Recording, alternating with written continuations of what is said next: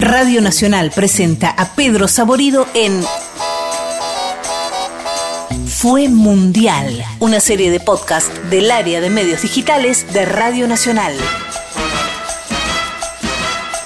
La historia de Lionel Scaloni al frente del seleccionado nacional es la del héroe inesperado. Un cuento con final feliz que tiene al técnico nacido en la localidad de Pujato, en la provincia de Santa Fe, en el papel del muchacho valiente que está en el lugar justo y en el momento indicado para dar el paso al frente y así convertirse en el hombre del momento. Un hombre que llegó en silencio casi a las apuradas al banco más importante de la República Argentina. Un líder reflexivo y trabajador que en poco tiempo supo construir un equipo con mística y buen juego, capaz de devolverle el grito de campeón al seleccionado albiceleste después de 28 largos años. La película, por supuesto, arranca mucho tiempo antes. Scaloni, nacido el 18 de mayo de 1978, dio sus primeros pasos como futbolista en el Club Esportivo Matienzo, un club de su pueblo natal, donde tuvo a su padre Ángel como entrenador. Su debut profesional en la primera división del fútbol argentino tuvo lugar en Newell's Old Boys de Rosario, donde jugó apenas 12 partidos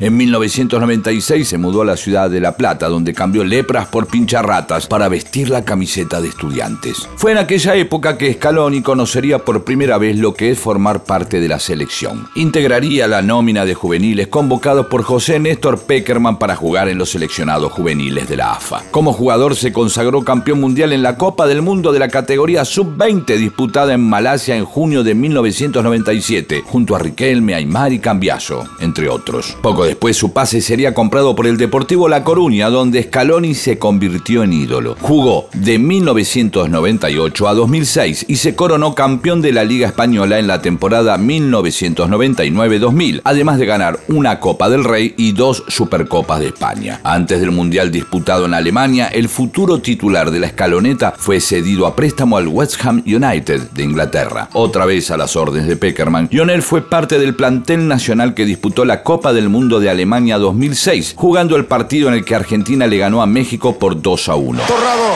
Pineda, Maxi Rodríguez que regresó, Scaloni, encima el campo de juego está como complicado.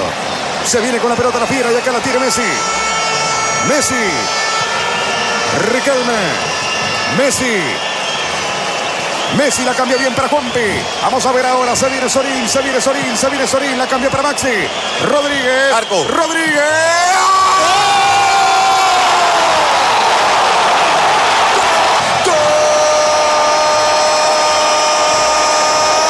Argentino, sí, argentino. Vamos, Argentina, que se puede. Arco, dijo Bilardo. Arco, dijo Maxi. Pero quizá una de las cosas más importantes de ese torneo fue haber compartido equipo con uno de los que en el futuro serían dirigidos por él, un jovencísimo muchacho llamado Lionel Andrés Messi. Tras casi 10 años de idas y vueltas por diversos equipos y países europeos, en 2015 Scaloni ya había decidido que su futuro estaba del otro lado de la línea de cal. Tras un breve paso por las inferiores del Mallorca como DT, fue invitado a formar parte del cuerpo técnico de Jorge Sampaoli en el Sevilla. Fue entonces que Sampaoli reemplazó a Edgardo Bausa al frente del seleccionado argentino con la esperanza de encauzar una muy problemática eliminatoria para Rusia 2018. El santafesino empezó a trabajar como analista de los rivales de la albiceleste. Mi nombre es Leo Scaloni, tengo 40 años y soy ayudante técnico. Mi trabajo es analizar un poco los, los rivales eh, y organizar un poco eh, el entrenamiento que haga falta con, con el entrenador. A veces que, que hay que hacer la parte táctica, a veces la, pelota parada, a veces la, la parte técnica. eh, pero bueno, básicamente es analizar rivales y después aportar todo lo que, lo que sea posible en estos tres aspectos.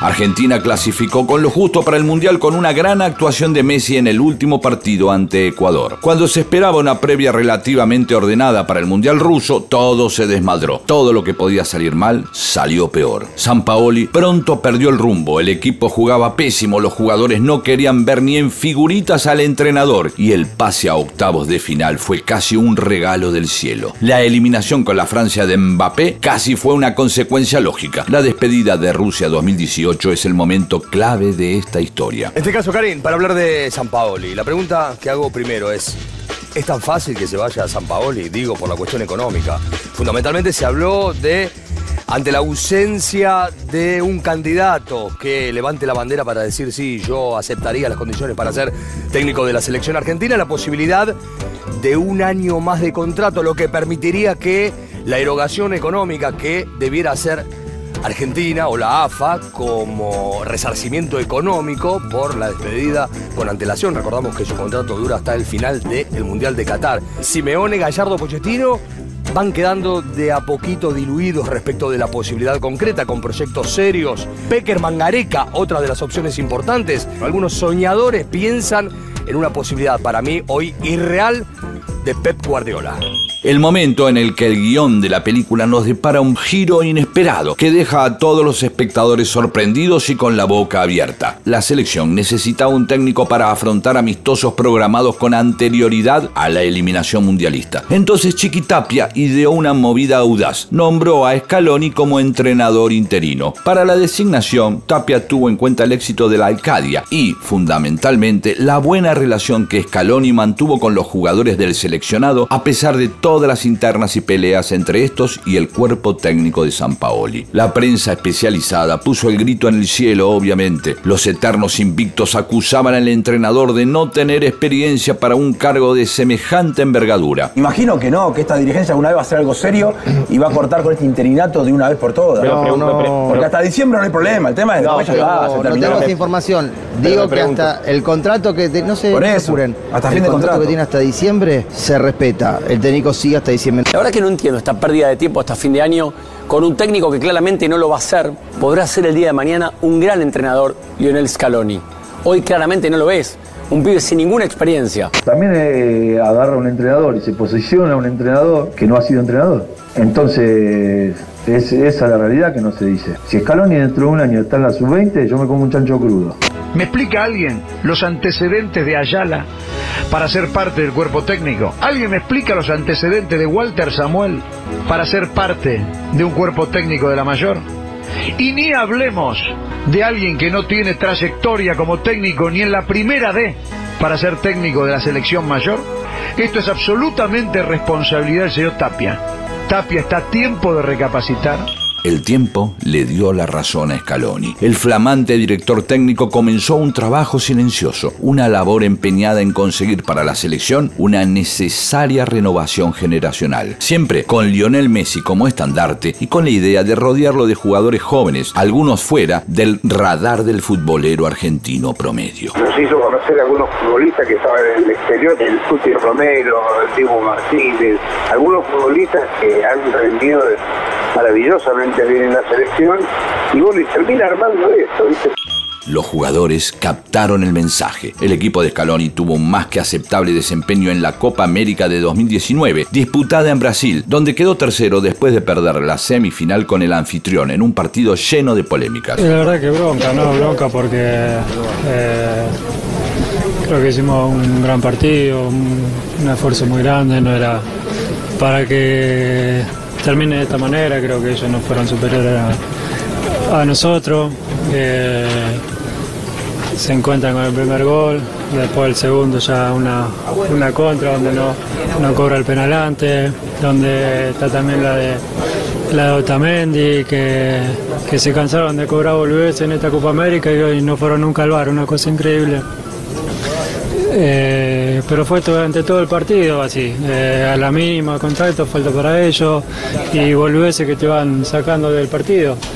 No es excusa, ¿no? Porque esto es más allá del partido, ¿no? Pero creo que para analizar y ojalá la Comebol haga algo con este tipo de arbitraje, ¿no? Porque, porque nosotros dejamos todo para intentar de, de pasar y no inclinó la cancha mal. Igual no creo que haga nada porque maneja todo Brasil, así que es muy complicado pero creo que no tenemos que reprocharnos nada. No se dio, no ligamos y, y ya está, mala suerte. En 2020 llegó la pandemia y el mundo se puso patas para arriba. A pesar del COVID, las eliminatorias para el Mundial de Qatar 2022 comenzaron a jugarse en octubre. Los dirigidos por Scaloni tuvieron un arranque inmejorable y en poco tiempo la clasificación estuvo encaminada. En el horizonte aparecía la Copa América 2021, que debía jugarse en Argentina y Colombia, pero con el fuerte rebrote de casos en los países anfitriones, la Conmebol decidió mudarla a tierras brasileñas. Brasil otra vez, como en 2014 y en 2019. Pero Scaloni esta vez encontró un equipo. ¿Y quién te dice que ganan la Copa América y le tienen que pedir por favor que se quede? No, no digo que no. ¿Vos crees? Es fútbol, ¿eh? Es fútbol. Es fútbol, tiene razón. Es fútbol. Supo rodear a Messi de la seguridad de Emiliano Martínez, la fiereza del Cuti Romero en la defensa, el equilibrio de paredes, el buen juego de Lo Celso y el enorme corazón de Rodrigo de Paul para estar en todos los lugares de la cancha donde se lo necesitara. Di María, el Kun Otamendi, muchos de los que se habían quedado con la espina de las finales perdidas, también formaban parte del equipo que finalmente el 10 de julio de 2021 revertiría tantos años de adversidad. La selección le ganó a Brasil una final jugada con el cuchillo entre los dientes, con un golazo de Angelito Di María. El pase para Di María, se va para el gol. Di María.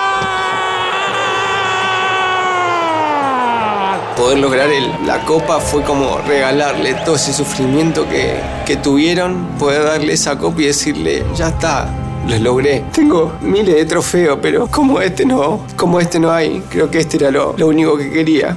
Ese día Messi levantó la copa y cerró una vieja deuda consigo mismo. A Leo lo quieren porque es el mejor futbolista de la historia, pero lo quisieran aún más si supiera cómo es realmente. No tengo duda. Es un ser humano y es de los mejores que he conocido, de verdad. A mí me lo demostró. El país celebró en las calles y la esperanza mundialista empezó a crecer lentamente en los corazones albicelestes. Hay una historia real de 300 espartanos que vencieron a 250.000 persas en el paso de las Termópilas. En un momento dado los arqueros les empiezan a tirar flechas, se tapan con los escudos y le dicen a su capitán, a Leónidas, vienen cientos de flechas, nos tapan el sol. Y el tipo les dice, pues lucharemos a la sombra. Yo te traje dos cosas. Esto tiene la energía de los espartanos. Es la espada que empuñó Leónidas. Empuñala. La hice traer de Grecia y es real. Esta es la máscara del rey Leónidas. Me tenés que prometer, tocando el cabezal de Leónidas, que no tenés miedo. No tengo miedo. ¿Tenés miedo? No. ¿No tenés miedo? No. Pase lo que pase, nunca vas a tener miedo. No voy a tener miedo. ¿No vas a tener miedo? No. Decilo conmigo, no tengo miedo. No tengo miedo. Sos un espartano pujatense. ¡Esparta!